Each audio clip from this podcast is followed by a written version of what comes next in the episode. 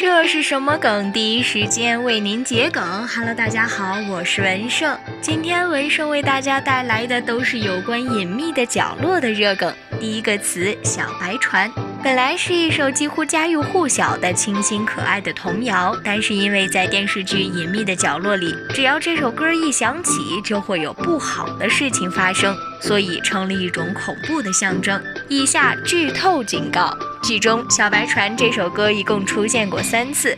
第一次，张东升把岳父岳母推下山崖；第二次，朱晶晶神秘坠楼；第三次，背景音乐播放到飘向西天时，张东升妻子的尸体出现在海滩上。甚至张东升的扮演者秦昊的妻子伊能静也很入戏的发微博警告老公不要给女儿唱《小白船》。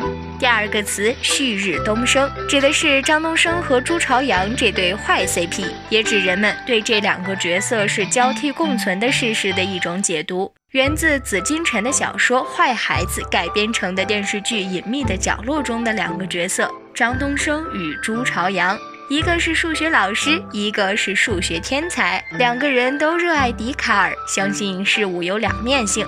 都是阳光的名字，却拥有阴暗的内心，甚至都喜欢白衬衫。最后一场对手戏，两个人还穿着情侣衬衫。最后一个词“衣禽兽”指的是衣冠禽兽没有冠，冠等于头发，也就是没有头发的坏蛋。